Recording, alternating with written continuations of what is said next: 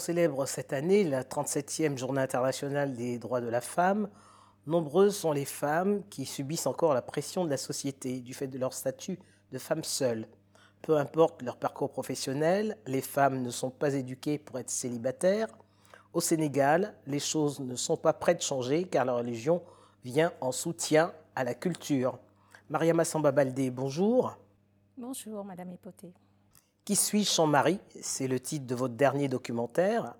Une plongée au cœur de la société sénégalaise, souvent présentée comme une société moderne.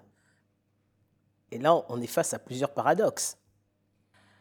On est face euh, à un paradoxe et moi, ce qui m'a poussé à me plonger euh, dans ce sujet et à faire ce documentaire, euh, c'est que j'ai perçu une souffrance chez les femmes célibataires au Sénégal à cause du regard dévalorisant qu'on posait sur elles, quel que soit leur niveau d'études, quel que soit leur mérite euh, qu'elles aient atteint une autonomie financière ou pas. Ça ne compte pas. Donc il y a une survalorisation euh, du statut de la femme mariée.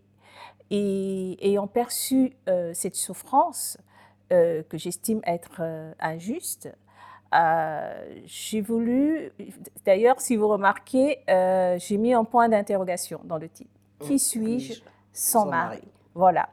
Euh, parce que je pense que c'est bien de sortir de tout ce qui est reflet, de tout ce qui est apparence, euh, de tout ce qui est identité de surface, pour véritablement euh, questionner, interroger ce que vaut une personne et ne pas s'arrêter seulement à une sorte voilà, de, de, vernis social. Et je pense que le, le tribut qu'on paye pour le paraître est parfois euh, un peu trop lourd. Alors, les femmes passent de la tutelle du père à celle du mari. Quel est le sens de la liberté alors? Bah, quel est le sens de la liberté? C'est encore une fois euh, tout le sens de cette question. Qui suis-je sans mari qui, qui, qui, qui, est une, quasi une question philosophique. Qui suis-je? Voilà. Et pourquoi je me marie? Je pense que cette question sous-tend une autre question pourquoi et pour qui je me marie? Est-ce que je me marie pour moi, pour mon plaisir? Ou est-ce que je me marie euh, pour faire plaisir à la société et à la communauté? À la communauté? Et pour rassurer. Euh, parce qu'il faut savoir qu'il y a une sorte de honte. Euh, le mariage est vécu comme un sacre. Et le fait que ces femmes qui commencent à atteindre la, trentaine ou qui dépassent la trentaine sans avoir de mari, il y a une sorte de honte. Euh, on leur envoie une image d'échec. Et même des femmes qui, sont, qui ont fait beaucoup moins de choses, qui n'ont peut-être pas fait d'études, euh, peuvent se permettre de leur manquer de respect. Et je pense que ça donne une sorte de superpuissance à l'homme. Et on a le sentiment que de la naissance à, à, la mort, il y a une sorte d'épée Damoclès. Mais oui, c'est parce que c'est très réducteur. Elles disent les femmes naissent, grandissent et se marient. Oui. C'est une, finalité qui est un peu surprenante. Parce qu'on leur présente ça comme euh, un, objectif, comme euh, l'accomplissement suprême. Toute une parole, euh, depuis la naissance, les prières, les contes, où on, apprend quand même à, la, petite fille que quand viendra l'heure de se marier, faudra pas qu'elle soit trop compliquée. Donc, le mari est, montré comme l'objectif suprême, le but suprême à atteindre. Et dans une, ça donne une superpuissance à l'homme parce que euh, être marié, être choisi comme femme, c'est comme une récompense et, une consécration. Une, consécration et un, sacre. Et pour la famille, pour, pour, pour la maman, et n'avoir pas de mari, c'est comme si on n'avait pas suffisamment de qualité c'est un échec. pour avoir été choisi. Voilà, donc euh, c'est quasi comme un déshonneur. Mais, mais quel, quel, est le poids de la religion, de l'islam, hein, puisque euh, l'islam c'est la, la, principale religion au Sénégal euh, c'est un islam qui est pourtant réputé tolérant, mais curieusement pas à l'égard des femmes. ben, euh, J'aime bien euh, l'analyse de la, de la sociologue dans ce film euh, qui dit que il y a quelque chose qui sous-entend, qui sous-tend tout ça, c'est que les relations sexuelles doivent être normées, doivent entrer dans le cadre légal dicté, édicté par la religion. Donc une femme célibataire qui atteint 30 ans, qui a plus de 30 ans, on se dit, euh, voilà, euh, si elle a des relations sexuelles hors mariage, c'est pas quelque chose qui peut être admis et qui peut être euh, validé.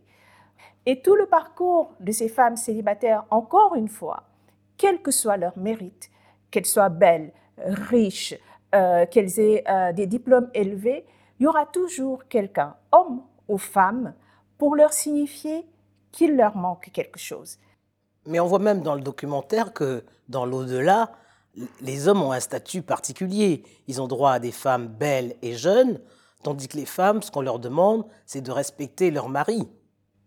Mais ben, encore une fois, euh, la, sociologue dans le film pointe euh, du doigt ce fait en disant, ben, écoutez, de la naissance à la mort, on nous dit qu'il faut servir le mari. Voilà, il faut trouver un mari pour être une bonne femme. Une fois qu'on a trouvé le mari, bah, il faut euh, le servir pour euh, espérer aller au paradis ou bien pour que les enfants euh, ne soient pas des enfants maudits. Voilà, tout tourne autour du mari qui évidemment lui en profite et on leur dit au final, ben, quand vous irez au paradis, les hommes auront des femmes extraordinaires et vous les femmes. Qu'est-ce qu'on vous réserve? Effectivement, c'est une question, mais euh, c'est tout un monde de représentation où l'homme est au centre et vraiment, ça passe par une série de, petites choses. Voyez, euh, vous savez qu'en Afrique, on est friand de bouillon qu'on utilise dans la cuisine. Mais justement, euh, moi, j'ai toujours été frappée par l'assimilation de la femme à la saveur et, au bouillon. Ah, tiens, dans les publicités, hein, si vous utilisez tel bouillon, euh, eh ben, votre mari sera content. Donc, on flatte le mari, il faut, faut, lui faire plaisir, il euh, faut faire plaisir aussi à son ventre. Et ce film pose aussi la question euh, du droit ou de l'égalité au plaisir. Parce que le, corps est tabou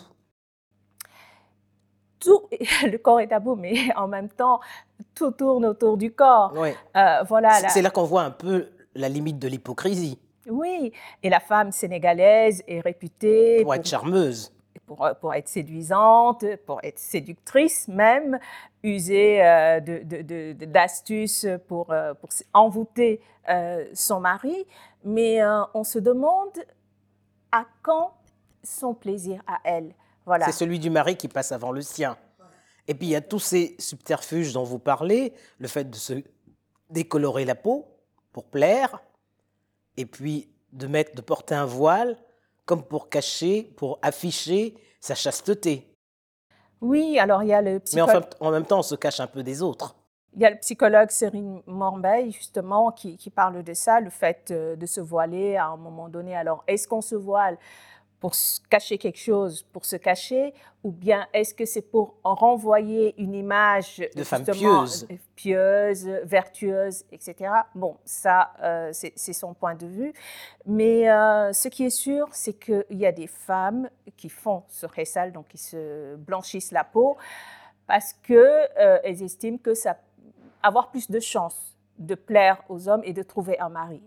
Et, et, et j'en reviens à cette question quelle est la part de sa vérité. Voilà. Où elle se place. Où est-ce qu'elle se place Où elle place son bonheur, oui. Oui, tout à fait. Avoir un mari, vous disiez, est plus valorisant que d'avoir une, une bonne situation professionnelle, car le mariage impose le respect au sein de la communauté, de la famille, mais aux yeux de toute la société, parce qu'on on préfère être polygame.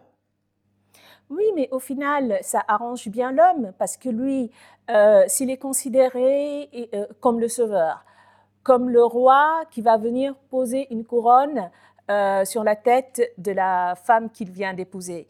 Donc il y a une sorte d'anoblissement Hein. Donc, on, le considère comme un surhomme et ça, peut devenir objet de chantage. Mais on voit aussi que les, femmes, certaines femmes dans le documentaire sont prêtes à accepter la polygamie. Il y en a une euh, qui est chrétienne, chef d'entreprise, et qui se dit, femme divorcée, qui se dit ben, qu'elle a très envie de se remarier, mais vu son âge, elle se demande comment elle va échapper à la polygamie. Et c'est vrai que la pression est telle qu'il euh, n'y a pas forcément de solidarité entre femmes. Voilà. Et je pense que le jour où les femmes diront non à la polygamie, qui fait finalement l'affaire des hommes. Aussi bien en milieu urbain qu'en milieu rural. Hein. Tout à fait, tout à fait. Parce qu'aujourd'hui, au Sénégal, euh, bon, on pouvait penser qu'avec l'urbanisation, etc., que la polygamie allait reculer, mais on voit bien que ce sont des jeunes, des cadres, des intellectuels qui sont polygames. Euh, d'ailleurs, on parle de polygamie, mais le terme exact, c'est polygynie. Hein, voilà, donc, puisque c'est l'homme qui en bénéficie. Mais euh, il y a énormément d'imams euh, qui, qui, prêchent en présentant cela comme une prescription de l'islam, ce qui n'est pas tout à fait, tout à fait vrai. Oui, mais, dans l'islam aussi, on dit qu'on a droit, l'homme a droit à quatre femmes. Il faut remettre les choses dans leur contexte. Euh, quand en islam, on a parlé de quatre femmes, déjà c'était un véritable progrès à l'époque, puisque les hommes avaient des harems. Donc réduire à quatre, c'était déjà un, un À condition qu'on puisse les entretenir de manière équitable. Déjà, il y avait un contexte de guerre où il y avait énormément de veuves et d'orphelins. Euh, d'une part, effectivement, on dit faut être capable de les traiter de façon équitable. Et de l'autre côté, on dit ce n'est pas possible. C'est une impossibilité de les traiter de façon équitable. Et dans le Coran, il est dit, Dieu s'adresse à ceux qui sont doués de raison. Qu'est-ce qu'il faut comprendre? Les traiter de façon équitable et en même temps, on vous dit, ce n'est pas possible de les traiter de façon équitable. Moi, ce que je comprends, c'est qu'il faut se limiter à une femme. Merci, Maria Samba Baldé. Je vous en prie, c'est moi.